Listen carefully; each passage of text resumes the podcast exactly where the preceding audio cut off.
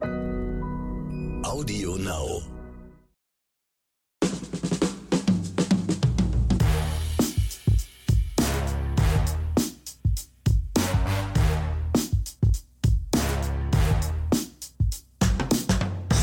Herzlich willkommen zu einer neuen Episode Oscars und Himbeeren. Das ist heute die 101. Folge, sozusagen eine neue Ära beginnt.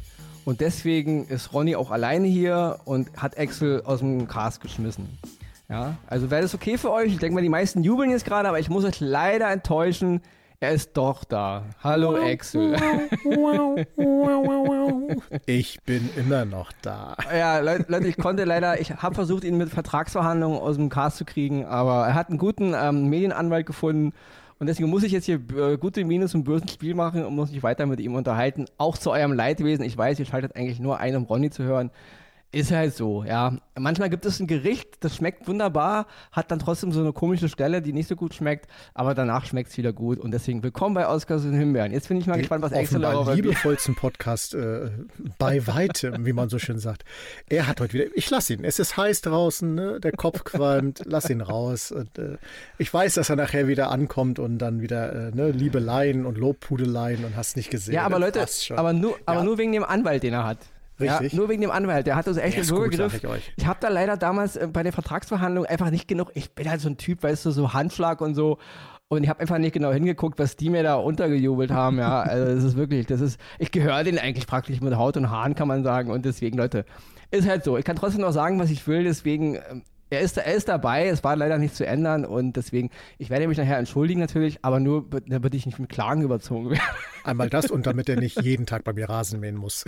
Genau, deswegen. Also, sie haben mich echt im Würgegriff, Leute. Ich bin echt, ich will Übrigens, nicht sagen, bei, die Nummer bei den Genitalen. Braucht, ruft mich an. Gar kein Problem. genau. Falls ihr mal einen guten Medienanwalt braucht, ruft äh, XMX an.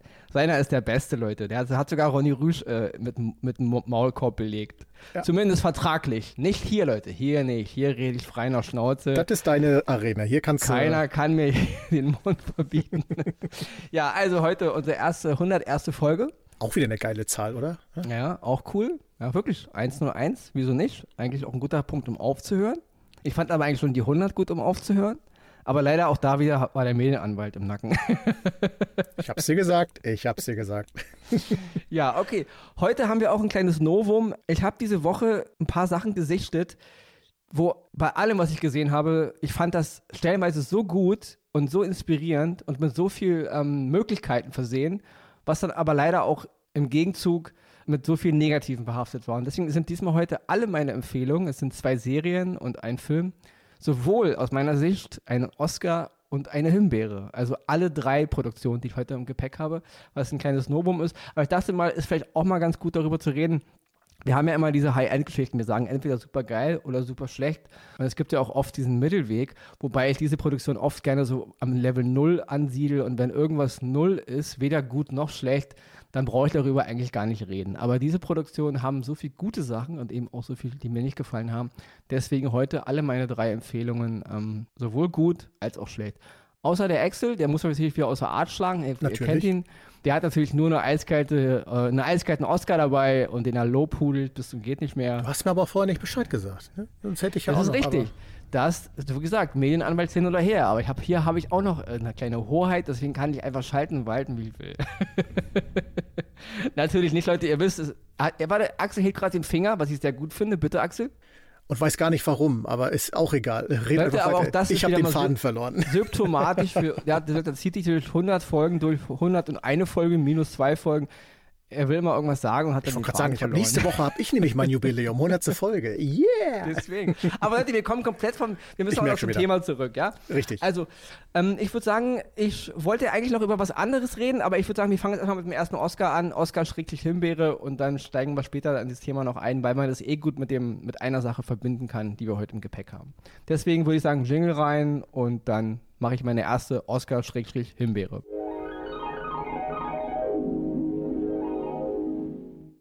Mein erster Oscar, schrägstrich, ein klein bisschen Himbeere, ist die Serie Uncoupled. Die ist jetzt bei Netflix ganz neu erschienen. Es sind acht Folgen. Sie gehen immer so 30 Minuten im Durchschnitt.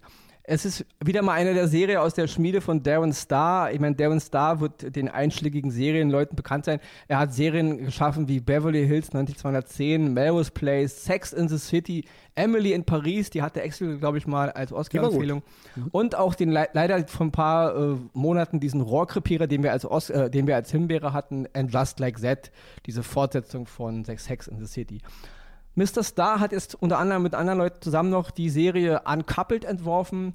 Diesmal in der Hauptrolle Neil Patrick Harris. Ja, da braucht man, glaube ich, nichts viel zu sagen. Also Axel als großer Sitcom-Fan natürlich. Äh, How I Met Your Mother. Ähm, Barney Stinson ist eine Institution, da kommt man nicht dran vorbei. Äh, ja, also die, die Legende äh, in den Nacht Nachtclubs und äh, Bars in Amerika. Genau. Also Neil Patrick Harris hat hier wirklich eine Kultfigur geschaffen, das kann man nicht anders sagen. Die wird auch noch wahrscheinlich in 100 Jahren diskutiert werden. Deswegen natürlich die Älteren unter uns werden natürlich alle noch als Dagi Hauser kennen. Das merke ich immer.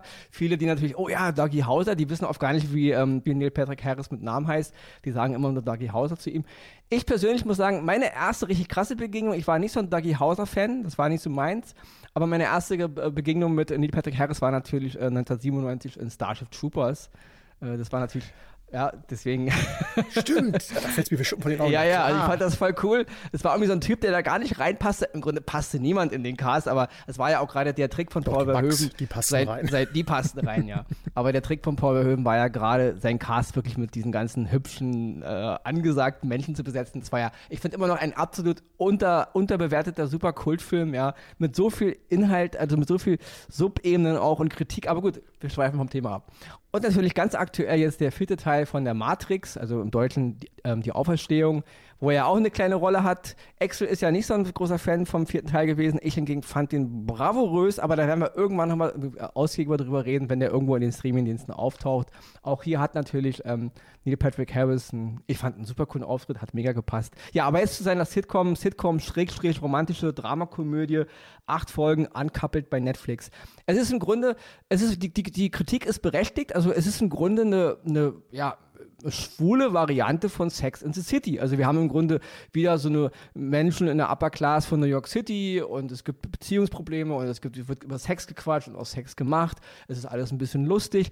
Vielen haben ja damals ähm, Sex in the City schon vorgeworfen, Sex in the City wäre eine, eine Serie, in der es eigentlich um schwule Männer geht, die im Grunde nur von Frauen dargestellt werden. Also man hat ja im Grunde, so ist ja Sex in the City eigentlich konzipiert und wenn man ehrlich ist, ist es auch so. Ja?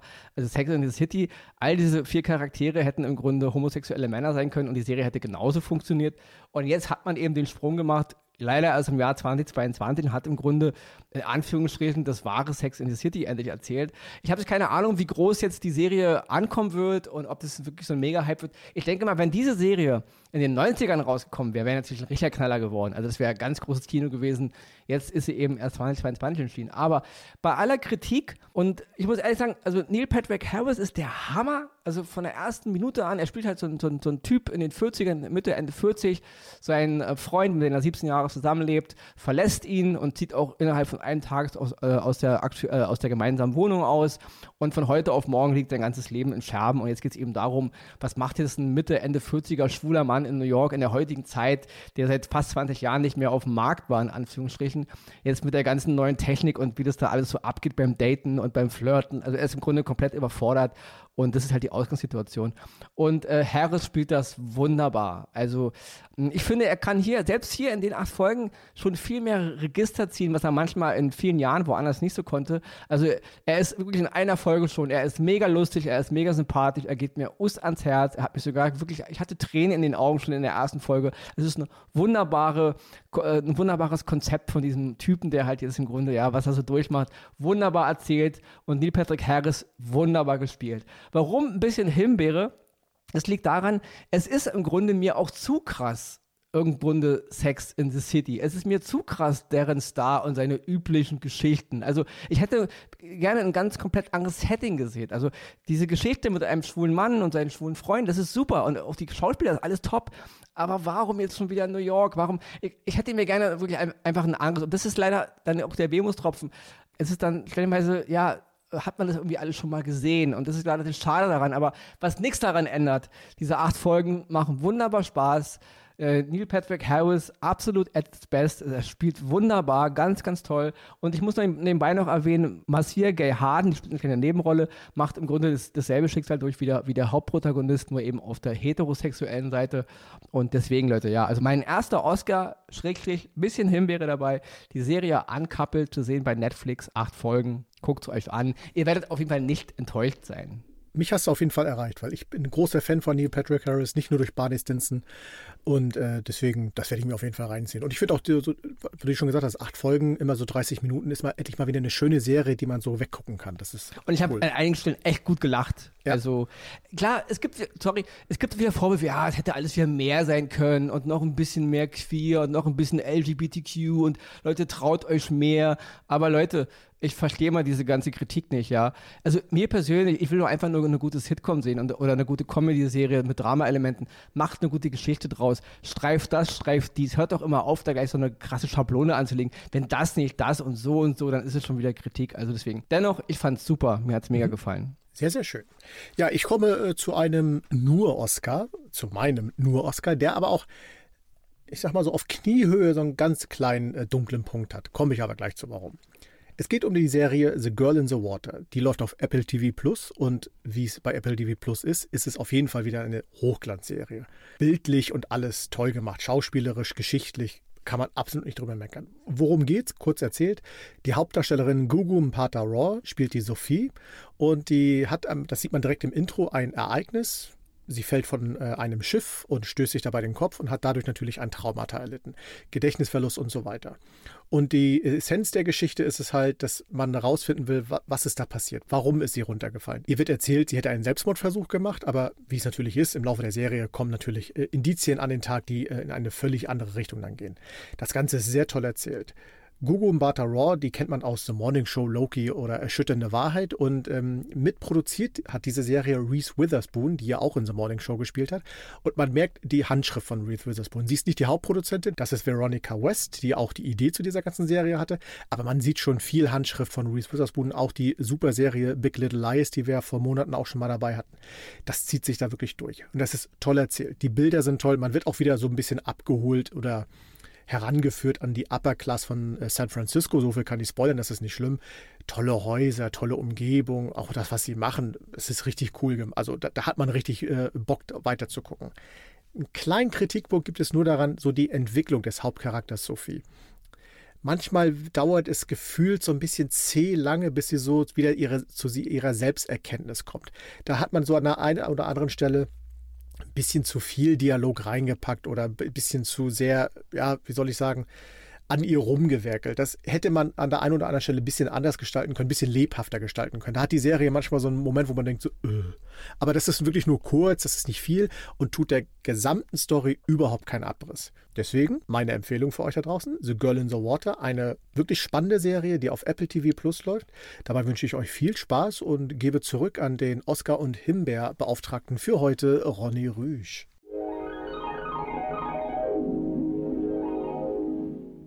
Meine zweite Oscar-Schrägstrich, bisschen Himbeerelemente, ist der Film Lightyear. Da wollte extra noch kurz einen Einstieg zu genau. sagen.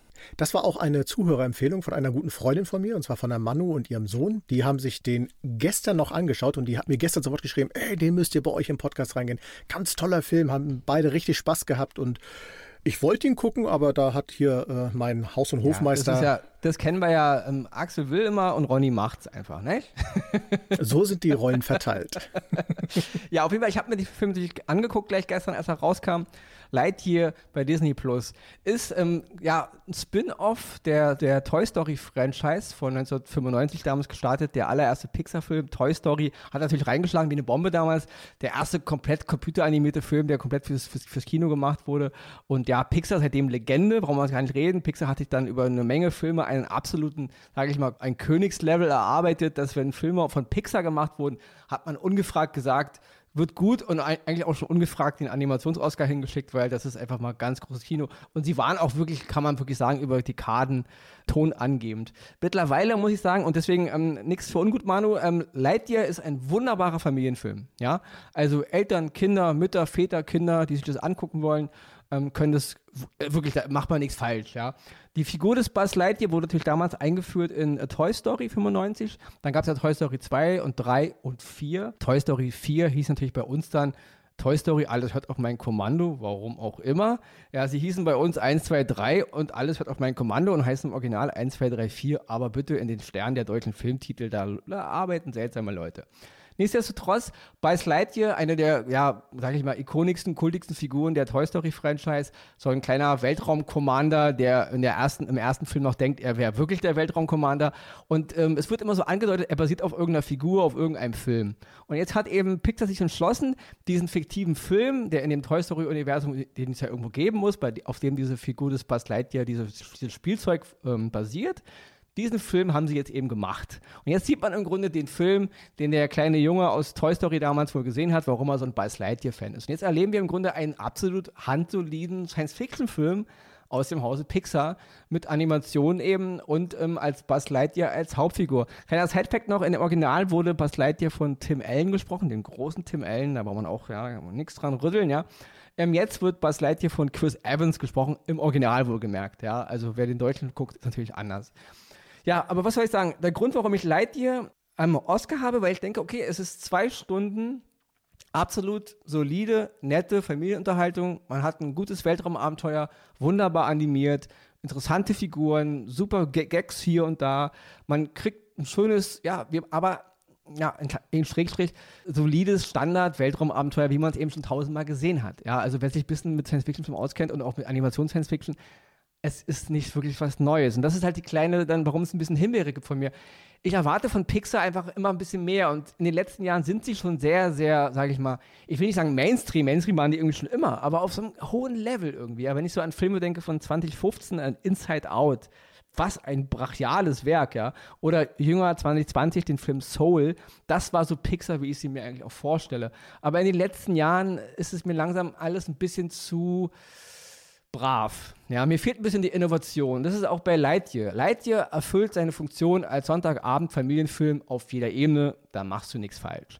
Aber als Pixar-Film habe ich mir mehr vorgestellt. Und als Science-Fiction-Fan sowieso, ich habe da nichts gesehen, wo mir die Kinder alle runtergefallen ist. Was ich noch ein bisschen erwähnen muss, ist das Raumschiff, ähm, was am Anfang und auch im Laufe des Films eine Rolle spielt. Ihr großes, super Mutter-Kommandoschiff, mit dem sie da rumfliegen.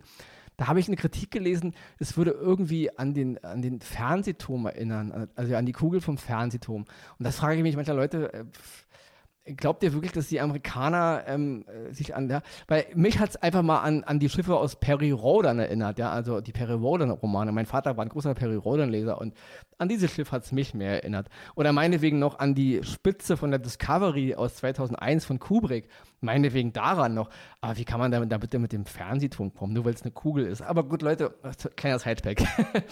Nichtsdestotrotz, Lightyear kriegt von mir auf jeden Fall einen Oscar sehenswert, mit minimalen Himbeerabstrichen, weil es war mir einfach dann doch einfach zu souverän, zu brav, zu, ja, alles schon da gewesen und für einen Pixar-Film einfach nicht, fehlten mir einfach die Innovationen. Und schwupps bin ich immer noch dran, oder? Ja, du. Nee, die Produzentin hat mir gerade eine Pizza reingebracht. Ich bin beschäftigt. Okay. Mach weiter. Also bevor wir jetzt, ich werde schnell machen, Leute, wir wollen diese Woche auf keinen Fall wieder eine Stundenfolge machen. Wir werden uns jetzt wirklich wieder ein bisschen an den Timecode halten. Also schaltet ihr es nicht ab, so lange dauert es nicht mehr, ja? Bevor wir jetzt zu meiner letzten, zu meinen, ja, das ist schon ein bisschen mehr Himbeere, aber auch mit Oscar-Elementen. Und zwar ist es die Serie Miss Marvel zu sehen auf Disney Plus. Es ist die mittlerweile sechste, wir haben vorher darüber gesprochen, die sechste Marvel Disney Plus Original Serie, also die für, die, für den, für den Streamingdienst gemacht wurde, nach Wonder Wilson, The Falcon and the Winter Soldier, Loki, Hawkeye, Moon Knight, die alle im Grunde solide gut waren, wenn nicht sogar herausragend. Ja, also schlecht war von diesen fünf Serien keine. Und Miss Marvel ist die erste, wo ich denke, das ist nicht mehr das, was ich wirklich sehen will. Ja? Und da müssen wir kurz jetzt ausholen, und zwar zum aktuellen Anlass der Film Batgirl, der irgendwie äh, 2022, 23 irgendwie in die Kinos kommen sollte, der für den ähm, Streamingdienst HBO Max konzipiert war. Ähm, Warner Brothers, Schrägstrich, DC-Comic-Verfilmung, ja. Der ist ja jetzt, wie wir gelesen haben in den letzten Tagen, gecancelt worden. Also wir reden hier von einer 90 Millionen Produktion. Der Film sollte um die 150 Minuten gehen. Und der ist jetzt komplett nach, nach offiziell Angaben, ja, Warner Bros. will irgendwie, hat neue Ausrichtung, Film passt nicht mehr ins Konzept, plus aus Steuergründen, finanzielle, aber indirekt gibt es auch eben auch Be ähm, Berichte über äh, Testvorführung und dass das Publikum den Film gesehen hat und der überall gnadenlos durchgefallen wäre. Batgirl auf jeden Fall. In, in, der Hauptrolle Barbara Gordon, wer sich ein bisschen im DC-Universum auskennt, ja, hier Commissioner Gordon und so. Ähm, ist im Grunde jetzt komplett gecancelt worden. Also wir haben ja eine ganz große, die Angaben waren irgendwie auch, äh, der Film wäre zu klein fürs Kino und zu groß für die Streamingdienste. Denke ich mir, Leute, was ihr da manchmal ins Kino bringt, ist ja einfach mal nur unterste Sau. Plus, was ihr manchmal auf den Streamingdiensten bringt, ist ja einfach auch nur hohl. Deswegen erzähl mir doch nicht so ein Mist, ja. Ich also, möchte da gerne mal die Maßstabe sehen. Absolut, also, ja. die das messen. Also. also es ist wirklich, es passiert nicht so oft, dass ein Film mit diesen Ausmaßen, mit dieser Franchise, mit diesem Namen, wir reden hier wirklich von 90 Millionen, ähm, einfach mal gecancelt wird. Ich meine, der Film soll jetzt nirgendwo erscheinen. Also wird einfach äh, abgeschrieben und tschüss, ja. Mir tut es ganz so leid für die Hauptdarstellerin Leslie Grace, ja, die Herr Barbara Gordon gespielt hat oder gespielt hätte, wenn es rausgekommen wäre. Ähm, das ist ein absolutes No-Go. Ähm, sie hat auf ihren Instagram-Account vor Wochen oder Monaten schon Bilder gepostet von sich im, im Barbara Gordon-Batgirl-Outfit. Und jetzt heißt es auf einmal, ja, sorry, äh, das ist vorbei, äh, der Film kommt nicht, ja. Es ist übel. Ich finde es, ich glaube, das ist auch ein Novum in dieser Größe, also das ist ganz, ganz krass. Ich muss ehrlich sagen, ähm, warum ich jetzt darüber rede, ist der, der Querverweis zu Miss Marvel. Die ähm, belgischen Regisseure und Drehbuchautoren Adil El Abi und Bilal Fallah sind die Regisseure von Bad Girl. Und auch die sind natürlich gerade aus allen Wolken gefallen nach dem Motto, was ist hier mit unserem Film passiert. Ich muss kurz sagen, ähm, die beiden Herren haben auch schon den Film Bad Boys for Life gemacht, Schrägstrich Bad Boys 3 ähm, von 2020, also den, ja, damals mit Will Smith und Martin Lawrence. Den fand ich im Kino schon, da sind sie mir zum ersten Mal bewusst geworden als Regisseure und ich dachte beim Kino und beim Gucken, Leute, ihr habt es einfach mal nicht drauf, ja. Also das ist, es ist nicht handwerklich nicht gut, die Action ist nicht gut, die Farbgebung, alles haut da irgendwie nicht hin. Ich fand Bad Boys for Life einen ganz miesen Film. Und jetzt eben zu Miss Marvel, Schrägstrich, die Regisseure haben eben auch Bad Girl gemacht. Miss Marvel ist auch so ein Fall. Also die beiden Regisseure haben sowohl die Pilotfolge als auch die letzte Folge gemacht und sind auch ein bisschen hinter der Kamera so verantwortlich für das ganze Regie-Ensemble. Und ähm, ja, Miss Marvel ist eine Geschichte, es basiert auf dem Comic äh, Miss Marvel Kamala Khan, eine amerikanisch-pakistanische junge Dame von 16 Jahren, entdeckt halt irgendwann ihre Superkräfte. Es gibt da in den Comics ein bisschen was mit den Inhumans und so. Ich will jetzt nicht so viel ähm, im Comic-Universum abdriften, aber in der Serie wird es anders gemacht. Also sie, der Ursprung, warum sie dann im Grunde Miss Marvel wird, ist in der Serie ein bisschen anders dargestellt. Fand ich es auch nicht so gut. Ich verstehe es zwar aus, aus dramaturgischen Kniffen, aber ich fand die Geschichte, wie sie dann zu Miss Marvel wird, doch ein bisschen hanebüchen, hat mir nicht gefallen. Das Problem ist an Miss Marvel, die ersten zwei Folgen sind echt niedlich und süß. Ja, süß wirklich im wahrsten Sinne, weil die Hauptdarstellerin Iman Felani ist, glaube ich, ihr Debüt, also Debüt als Schauspielerin. Und sie ist wirklich, ja, sie ist Zucker, sie ist schnuckelig und man mag sie von der ersten Minute an. Und ich dachte, Leute, ihr habt jetzt wirklich die Chance, ja, ihr habt hier einen neuen Charakter, einen jungen Charakter, dann auch noch mit pakistanischen Wurzeln, ja, mit einem junges Mädchen. Ihr könnt so viel abholen und auch diese ganze, dieser ganze Background, dieser ganze pakistanische, indische Background, auch dieser Background, dass man mit dem, mit dem, ähm, mit dem Islam und so, das ist alles wunderbar gemacht. Es funktioniert auch. Aber nach zwei Folgen bricht das Ding komplett. Dann kommen nämlich leider wieder, ja, ich weiß nicht, Regisseure und Regisseurinnen und Drehbuchautoren und Drehbuchautorinnen zu, zum Zuge, die meiner Meinung nach keine Ahnung haben, was sie da machen. Ja, das ist, das ist handwerklich. Ähm, ein, eine Dame kommt aus dem, aus dem Doku Dokumentarfilmbereich und hat sie, glaube ich, auch zwei Oscars schon gewonnen. Ja, und das ist auch alles gut. Sie ist ist eine wunderbare Dokumentarfilmerin, aber sie ist eben keine gute Live-Action-Serien-Marvel-Comic-Erzählerin. Ja, also die Action in Miss Marvel ist dann so blöd und die Geschichte der, der, der, der, der, der, der Drehbücher, die, was, dieser ganze Background, man macht auch noch einen riesen Abstrich, Abstrich, äh, äh, einen riesen Ab, wie nennt man das, Abstreif, Abst Abstecher? Abstecher. Abstecher. ja, in die Geschichte halt, ja, in die indische, pakistanische Geschichte, wie Pakistan entstanden ist, mit den Briten damals, ja, diese ganzen Unruhen zwischen den verschiedenen Glaubensrichtungen. Und dann wird auch einmal so ein bisschen Histor so ein bisschen Geschichtsunterricht gegeben. Und das ist aber alles so eingebettet in einem komplett konfusen Zusammenhang und dann wird das alles so not zusammengedrückt. Ja, und dann eben unterm Strich bleiben eben sechs Folgen übrig mit wunderbaren Ansätzen. Und ich hab's wirklich, ich habe Miss Marvel echt gemocht, die ersten zwei Folgen, weil es auch süß war. Also die ganze Art, wie es auch gemacht, gerade dieser ganze Touch, dieser indisch-pakistanische Touch, dieses bunte, dieses überdrehte, dieses, auch die Musik, wunderbar, ja, also diese ganzen Klänge, wunderbar erzählt und dann aber mit einer absoluten hanebüchenen Geschichte. Und ähm, auch ganz schlimm sind die Bösewichte in dieser Geschichte. Die sind so langweilig. Also man hat sich nicht, nicht mal mehr der Mühe gegeben, es geht da irgendwie um Gins und so, ja, man hat sich nicht mal die Mühe gegeben, denen irgendwie ein, ein cooles äh, Auftreten zu verpassen. Es sind einfach nur Menschen die mit coolen Klamotten, nicht mal coole Klamotten, die sehen aus, als würden sie gerade aus irgendeinem Bekleidungsladen kommen. Komplett langweilig. Also ich habe noch nie so eine langweiligen, drögen Bösewichte gesehen, die dann, aber man switcht auch dann hin und her, mal ist mal gut, dann ist man mal böse, dann ist man wieder gut. Also absolut langweilig unterm Strich. Und der absolute Worst Case ist natürlich, dass jetzt ähm, Miss Marvel natürlich im The Marvels Film, also wieder den, einen der nächsten Marvel-Kinofilme 2023, Schrägstrich Captain Marvel 2, wo dann Brie Larson wieder Captain Marvel spielt, da wird eben Iman Velani jetzt eben ja fast an der Seite von Brie Larson im Grunde, ja, ich kenne auch nicht, wie groß ihre Rolle wird, aber sie wird bestimmt groß. Und das wird jetzt Teil des festen MCUs fürs Kino. Und das ist hier wirklich dann, mm, ja, ein Schlag ins Wasser, weil ähm, ich muss wirklich sagen, mich hat Miss Marvel absolut enttäuscht. Und nicht, weil sie eine Teenie-Serie ist und nicht, weil der Hauptdarsteller ein pakistanisch-amerikanisches Mädchen ist. Der hört mit diesem ganzen Blödsinn auf. Es ist einfach schlecht gemacht. Die Leute, die, die verantwortlich sind, haben einfach kein Gefühl dafür, wie man dramaturgisch und spannend und eben auch Coming of Age und auch mit den ganzen Kulturen und mit dem ganzen religiösen Background, wie man eine gute Geschichte erzählt. Sie haben da einfach kein Talent für aus meiner Sicht. Es ist einfach schlecht inszeniert, ja. Und deswegen kriegt Miss Marvel von mir eigentlich eine Himbeere mit kleinen Oscar-Elementen, weil die Idee dahinter, die ist super, super gut, ja. Und ich bin wirklich enttäuscht. Und deswegen bin ich nochmal erstrecklich zurück jetzt zu Adil El Abi und Bilal Fallah und ihrem Batgirl-Fiasko. Ähm, ja, also wenn der Film nur ein bisschen so war wie Bad Boys 3 und ein bisschen so war wie die Action in Miss Marvel, dann ist mir schon klar, dass sie beim Screening, dass der Film gnadenlos durchgefallen ist. Und deswegen, ja, von mir leider eine Himbeere mit ein bisschen Goldelementen Oscar für Miss Marvel zu sehen bei Disney Plus. Und ich bin jetzt auch fertig, würde ich sagen. Und jetzt äh, machen wir gleich den Jingle und dann kann äh, Axel das Schlusswort bekommen. Nach Verenas Zusammenfassung natürlich.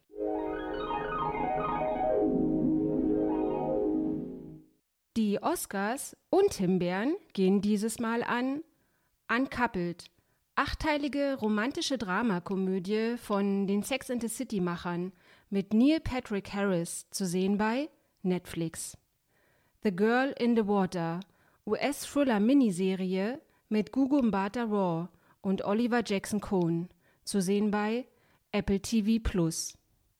Lightyear, Animationsfilm der Pixar Studios und Spin-off des Toy Story Franchises zu sehen bei Disney Plus. Mrs. Marvel, sechsteilige US-Science-Fiction-Serie aus dem Marvel Cinematic Universe mit Iman Filani als Kamala Khan, zu sehen bei Disney Plus.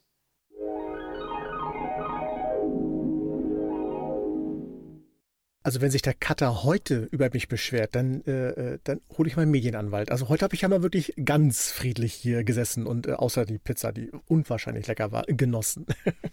ja, liebe Leute, ist schon wieder vorbei. 101. Folge, krass, oder? Erstmal noch vielen Dank an letzte Woche, dass ihr diese eine Stunde äh, fantastischen Inhalts äh, gelauscht habt und so fleißig gehört habt. Das hat uns äh, sehr gefreut und ja, wir machen weiter. Auch wenn Ronny natürlich immer hofft, mich irgendwann loszuwerden, aber m mm, -m, mm. Ich habe gleich wieder einen Termin mit meinem Anwalt. Ich überlege mich auch in andere äh, bekannte Serien und Podcaster noch reinzuklagen. Ich glaube, das ist eine gute Idee. Der Ansatz ist gar nicht so schlecht. und bis dahin, ne, wisst ihr ja, bleibt uns einfach treu, bleibt gesund, genießt das Wetter da draußen, cremt euch gut ein und wir hören uns nächste Woche wieder hier bei Oscars und Himbeeren. Tschüss!